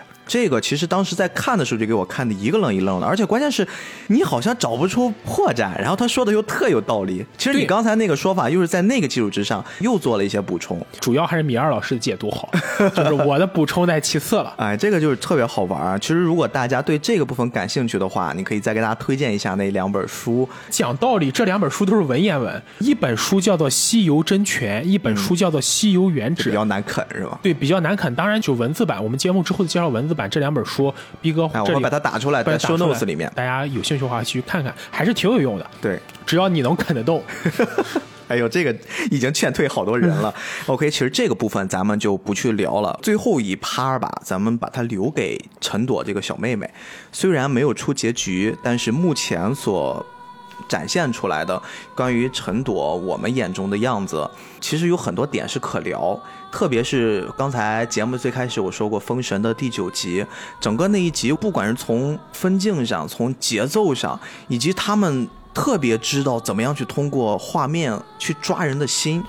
那集我记得整个情绪一直是压抑的，包括你在听音乐的配合上特别的压抑，直到最后，就是你总觉得到后面该有一段爆发了。这段爆发，我自己因为学过影视，我知道有一声嘶吼，他一定在那个关键的时候会有一声嘶吼，不然前面所有的铺垫都是没有意义的。就是弹簧被一直一直压，对压到一个极致了一定有一个迸发的过程。对，所以说等到最后，突然陈铎把篮球抛到空中，篮球落地，自己伴随的一声大叫吧，就怒吼，他释放出了自己积压在心里面所有的困惑、疑虑，以及像米二老师所描述的那个样子，就是婴儿新生了一般，他自己喊了出来，而且那个画面还真的给他做了一个婴儿的样子。而且这个图配的特别特别好。对，因为确实对于那个阶段的陈朵来说，他就是再生了，他的身体可能在成长，但是他的意识其实是从那一刻才开始觉醒，才开始让我们觉得他已经是一个人了。之前他真的就是一个骨，他就是一个体工内具。充满了毒物的那种蛊。其实我们经常开玩笑说工具人，工具人，但这是才是真正的工具人。但是“工具人”这三个字用在陈朵身上，可以说是极其写实，但又让人觉得极其心痛。对因为他才是真正的工具人，他真的是一个工具。对，之前所有的选择，他甚至没有选择，他面前只有指令，就是你输入了一行代码，然后你就按照这个代码去操作就完了。陈朵谈不上选择，他根本就不知道选择是什么。没错他只是一个塑造出来的程序，要求你怎么去做。所以我记得之前的节目我们也说过，整个陈朵篇最大的一个核心其实就是选择。但是我在看完第四季的时候，我认为选择可能会把它放到第五季。他们的一个核心大的逻辑对，这一季我给他的一个定义啊，我没有跟斯派克商量哈，我看斯派克认不认同我。我认为第四季的一个核心大的关键词是叫求同，不是求同存异的那个求同，而是就是求同。他一直在寻找一个同类，这个还不只只是陈朵本身。刚才我们花了好长的一段时间，我们去介绍那些临时工。对，其实你有没有发现，在临时工的这个领域上，他们也是在去求同，他们也是在去寻找一个自己的同类，因为对于他们和他们身边的生活来说，他们也太特殊了。其实斌哥，你这个总结我是完全认同的，我也认为是一个求同。不管是张楚岚、冯宝也好，还是我们刚才介绍对临时工也好，甚至马先红和碧游村的那些人，我们去反思一下马先红做的一切，马先红不是一个反面角色，相反，他非常像一个理想主义者，对对对求道者。他其实有点让我想起了《仙剑奇侠传》电视剧版里的那个白月教主。白月教主，对，虽然这两个角色有很大的不同，但他们在一点上很相似。我仅指电视剧版啊，嗯游戏里我不说。电视剧版里的白月教主是想创造一个新的人类，一个非常纯洁、一个没有压迫的世界。而马先红的所作所为，其实也是想创造一个没有压迫、大家都在一个平等的环境下的世界。在这点上，他俩是很相似的。嗯所以你不能把马先红视同一个反面角色，一个反面角色不会去追求平等，也不会去有这种刚才我们说的有教无类的信念，觉着大家都应该是平等的人，不应该分出高低贵贱和上下尊卑。嗯，只是我们可以说马先红的最后行为有失偏颇，但你不能说马先红的理想有问题。对，但是这个有教无类本身其实是一个我们可以去延展的。我们之前在《天书奇谈》那期再去聊整个神仙体系的那个话题里面，我们也在说有教无类。但是这个有教无类，我相信绝大多数人的理解，它都是一个理想主义状态下的好。我们放到马先红现在做的这个事儿本身上，他真的是在做有教无类吗？他或许是，但是他只是在做一个很浅层的有教无类的行为规章而已。真正的有教无类，我认为还有一点是，你得教。就是这个教，我们把它再转化一点，就是你得去教着他们怎样做人，而不是把他们生下来了就没事儿了。就是我把你从一个普通人变成了一个异类之后，你得先确定这个异类他自己本身是可以达到一种你的理想主义的，因为后面我们会看到很多在马先红的这套体系之下诞生的艺人。他本身也是存在问题的，那这个问题其实你就可以完全归咎在马先红本身他的这套理念是有问题的。真正意义上有教无类，我认为一定要结合另一句话一起施教，因材施教。哎，什么样的人，你去给他什么样的教育。我们要做到有教无类，是指他们有相同的教育环境，让他们享受相同的资源，而不是指我要把同一套理念单纯的灌输到每一个人身上。因为我们要知道，你不能强迫鱼去飞，你不能强迫袋鼠去游泳，同样你也不能强迫海豚长出翅膀。嗯，也就是说，马先红的这个教育理念最大的问题就是，他把给予所有人相似的力量，但是他没有去认真思考这些人到底能不能掌握这些力量，这些人应该去掌握什么力量，这才是他真正的问题。他给天下所有人分了一样的钱，但是他不管这个钱的使用途径。对这件事儿就是最大的问题所在，也是马先红太理想主义了，他没有去把有教无类的这个教彻底的去往下再沉淀一下子。刚才我们说的这个求同，其实再回到陈朵本身，陈朵其实在刚开始的时候，他不是一直也是在去求同吗？我们去看到很多时候，我们一直理想主义，我们会带入，哎，老廖真不容易啊，包括刚才你说的，呃，老孟。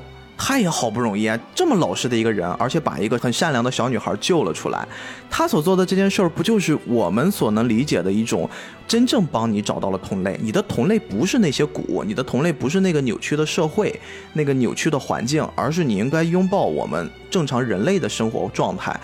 陈朵也一直在去寻找他的同类。他从最开始，即使身体被救出来了，但是他的灵魂还是被禁锢在当年药仙会给他塑造的那个枷锁里面。直到后来，老廖给他创造了一个全是跟他一样大的孩子，那些环境啊，那些孩子其实有很多的伏笔，都是我们之前接触的不同家族里面的孩子，包括还有诸葛青的妹妹，特别好玩。你仔细看，他当时发现那个环境，他找到了自己的同类，包括在暗堡里面，他找到了跟自己年龄相仿的陈君彦，他也觉得好像是我找到同类了，我求同了。慢慢的，直到那声呐喊、那声怒吼出现的时候，我能感觉到陈朵真的作为一个人好像在活了，也确实是在那声呐喊之后，他开始走入了人类的社会，开始学习基础的知识，开始掌握一些人类生存的本能，以及我们对于这个时代的理解和规则。但是你会发现，再往后发展的时候，当真正出现了。老廖被杀害的那个惨剧的时候，其实陈朵又开启了作为一个人的再一次觉醒。这个觉醒，它的建立基础是，他同样是在寻找着自己在我这个年龄段的一个定位。我们想象，在一个接近二十岁的花季少女那个年龄之下，我们可能不只是去寻找我自己是谁。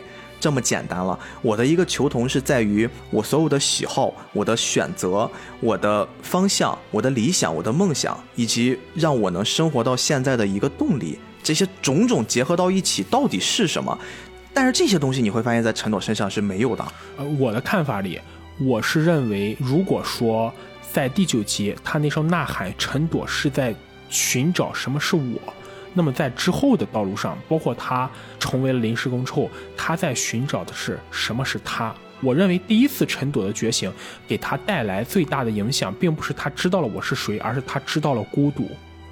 当他感受到孤独之后，他一定会去想要寻找一个属于自己的空间，让他自己，不变。他这个，你这么一说，我突然觉得他好惨，他之前连孤独是什么都不知道的。所以逼哥，你知道刚才在节目开始，我一直想反复跟你讨论一个问题：陈朵片安排上，我个人认为逻辑上有一点小小的问题。不是我在想要对米尔老师的创作说出什么，因为所有的作品其实都会有微瑕的败笔。但是我想说我自己看法就是，陈朵。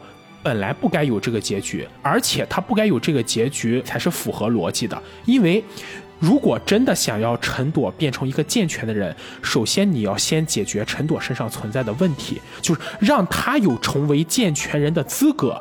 也就是说，你要先救他的身，再救他的心。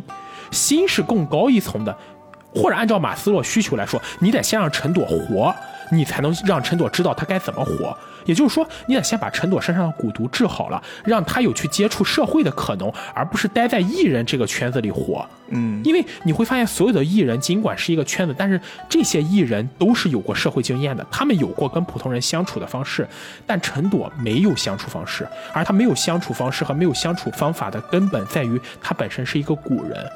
他是有硬性客观的条件决定了他没法相处，所以你应该先去治好了陈朵的疾病，你再去对他进行心灵的启迪。饭要一口一口吃嘛，而且治好陈朵疾病这件事，我认为至少我在漫画里和动画里看到，它不是一个不可能事情。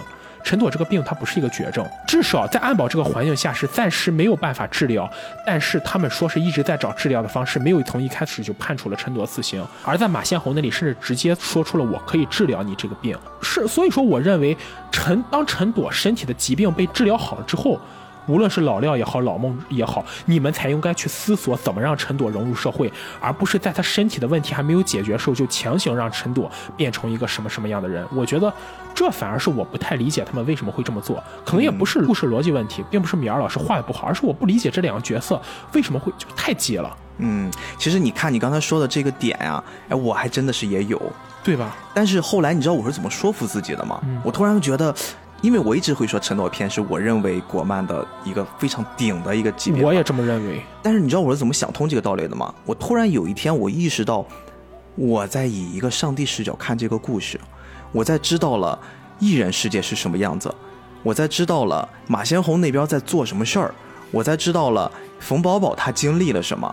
然后呢，我再去看陈朵，包括陈朵，你在看的时候，你先知道了他的结果，他杀死了老廖，再去看那个起因，他跟老廖之间的这种相处被解救，然后呢，你会意识到他们为什么那么着急呢？就把陈朵先保护好了，先去把他的这些我们摆在面前的问题解决了，你再去让他去怎么着。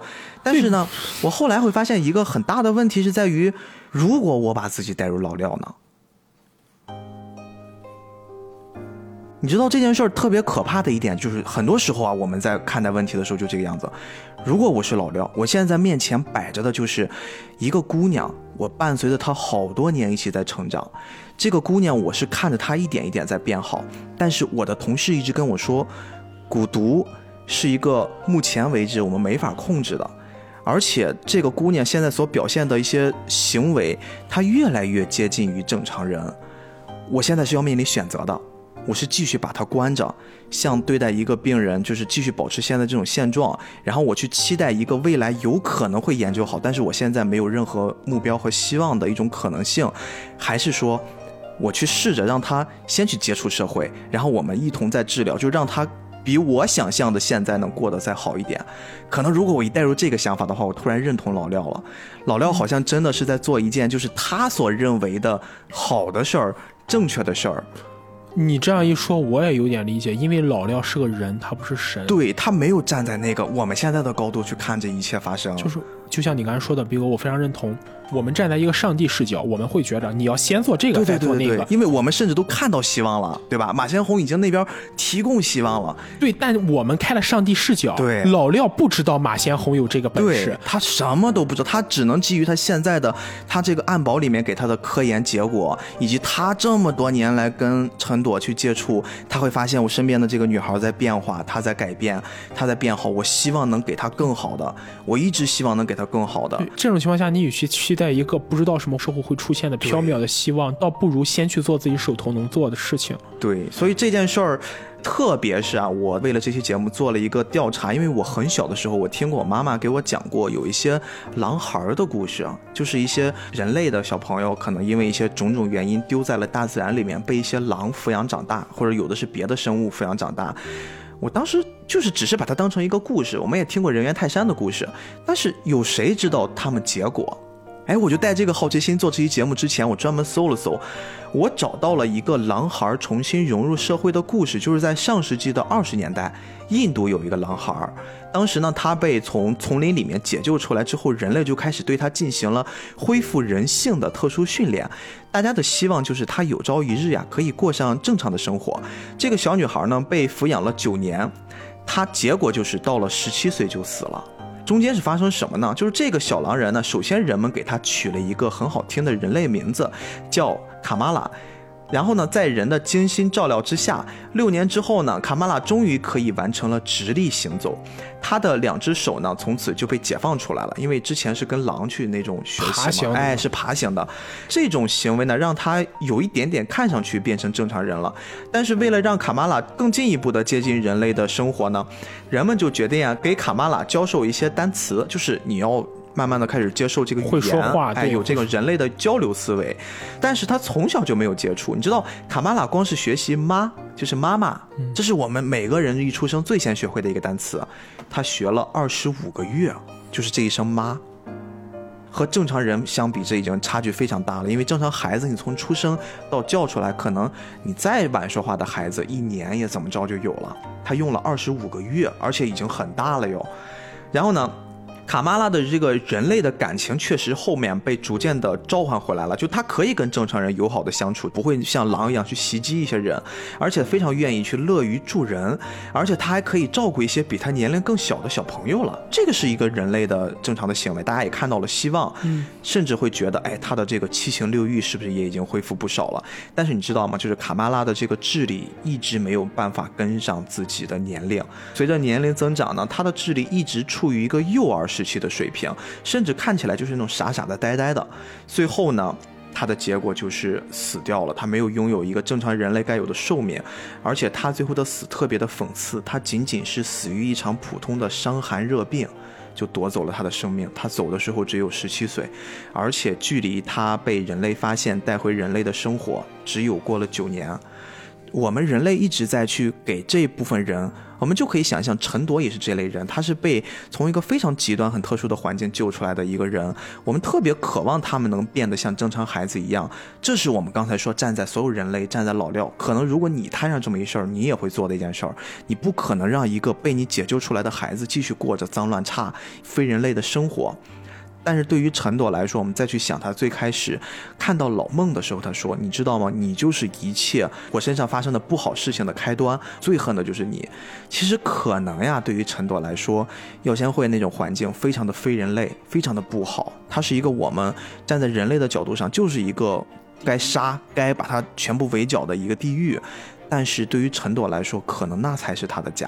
这是一个很奇怪的一种说法。哪怕那个地方很扭曲，对对对但陈朵最熟悉那种环境，这种环境按我们说法最能给他带来安全感。那是他从小长大的地方，他可以不要人性。其实对于他那个状态来说，他或许可以不要人性。说句可能不太好听的话，对陈朵来说，有没有人性根本不重要。这个前提我们稍微先嘎一个杠杠，这个杠杠是在哪儿？就是他真正啼哭之前，对，啼哭之前的可能真的不需要那些东西了。可能对陈朵来说，他最需要的就是安全感，而非对人性。但无论是老廖也好，老孟也好，他就很像我们今天一些家长一样，总是一厢情愿把自己觉得对的东西带给自己的孩子。他们没有恶意，但他们没有去考虑自己做法到底适不适合这个孩子。很多时候，还是我们现在的评价也是站在上帝视角上去评价，我们没有任何资格去说啊，你这样做是对的，你这样做是科学的，你这样做是不对的。但是陈朵的故事虽然目前在 TV 版上没有画上休止符，但是我们能在目前所读到的一些状态下看来，陈朵现在过得在很多人看来是幸福的，但是或许对于她。并不幸福。最后，我想跟你去分享我说的那一点点我自己的小理解，我没有跟任何人提过。就是你还记得陈朵在杀掉老廖之前，他最后跟老廖其实是有一段对话的，他会说了三遍他对于廖叔的请求。那个时候，其实原则上来说，你完全可以就不用再去见廖叔了，因为你没有什么枷锁了，马先红都给你摘开了，你已经自由了。而且马先红还说可以治好，还可以治好你。对啊，你加入我这边。但是他说我必须要回去，我必须要见廖叔。很多人会说廖叔跟陈朵的关系是什么？他们是恋人吗？是父女吗？是什么吗？刚才我的定义是他跟老孟，我觉得可能会像父女。因为老孟的行为举止上一直在像是，哎，我觉得你应该这样。包括他虽然很软糯，他在后面的一些举动，哎，你们可不可以答应我不杀他？然后你们能不能就多给他一些关怀啊？我觉得你这样不好嘛，你跟我们走吧。全是那种像父亲特别爱护一个小女孩那种关怀。但是廖叔特别奇怪，就是廖叔跟陈朵到底是一种什么感情？我跟你读三句话。这就是当时陈朵跟廖叔最后说的三句话。廖叔，让我走吧。不行。那跟我一起走吧。不行。那这样，廖叔，送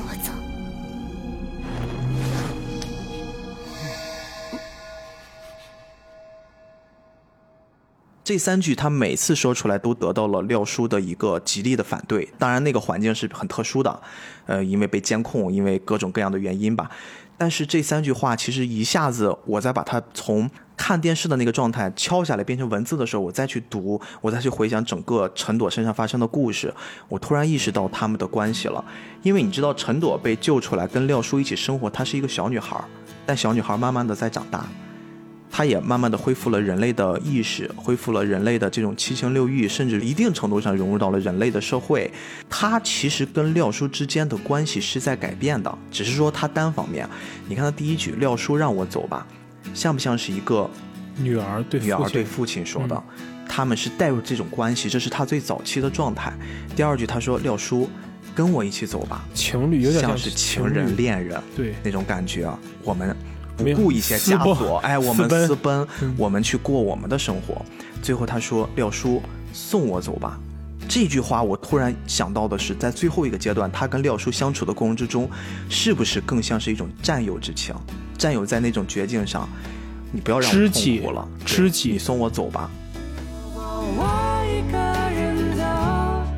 因为你看，这是整个陈朵在跟廖叔短暂的这一年相处里面的不同阶段，从救出来，亲情、爱情到友情，对，就是全部的这些情感都夹杂在一起。他们两个之间没有一个绝对的定义是我们俩是什么关系，而是从这几句话里面，我突然就意识到，哇，原来米儿好伟大，就是这种情绪的拿捏。他是一个男性作者，他可以拿捏到这。仅仅用三句话就能把感情诠释的如此到位，我真的好佩服米儿老师。对，所以。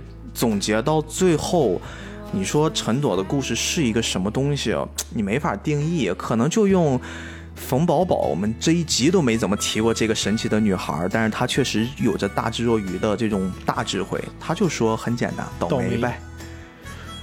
说句难听的，有的时候运气可能真的是决定一个人一辈子的最重要。对我们从出生其实就是一件运气再去衡量我们到了。我们的父母身边的一个过程，但是这个运气不是说好坏哈，我觉得倒霉呗这件事儿，当我们把这件事儿看开了，也就那样了，很多东西你也就放下了。我突然想一句俗语来形容我对陈朵一生的评价：一命二运三风水，嗯，四积阴德五读书。但是后面那半句呢，陈朵很不幸用不上，就只能用一命二运三风水了。行吧，这个故事其实我们讲到这儿，我们，呃，带了一点自己的小情绪哈，但是确实因为我们确实很喜欢这个故事，确实这个故事特别特别让我们震撼。这是一部优秀的国漫，我觉得在我这儿不容置疑。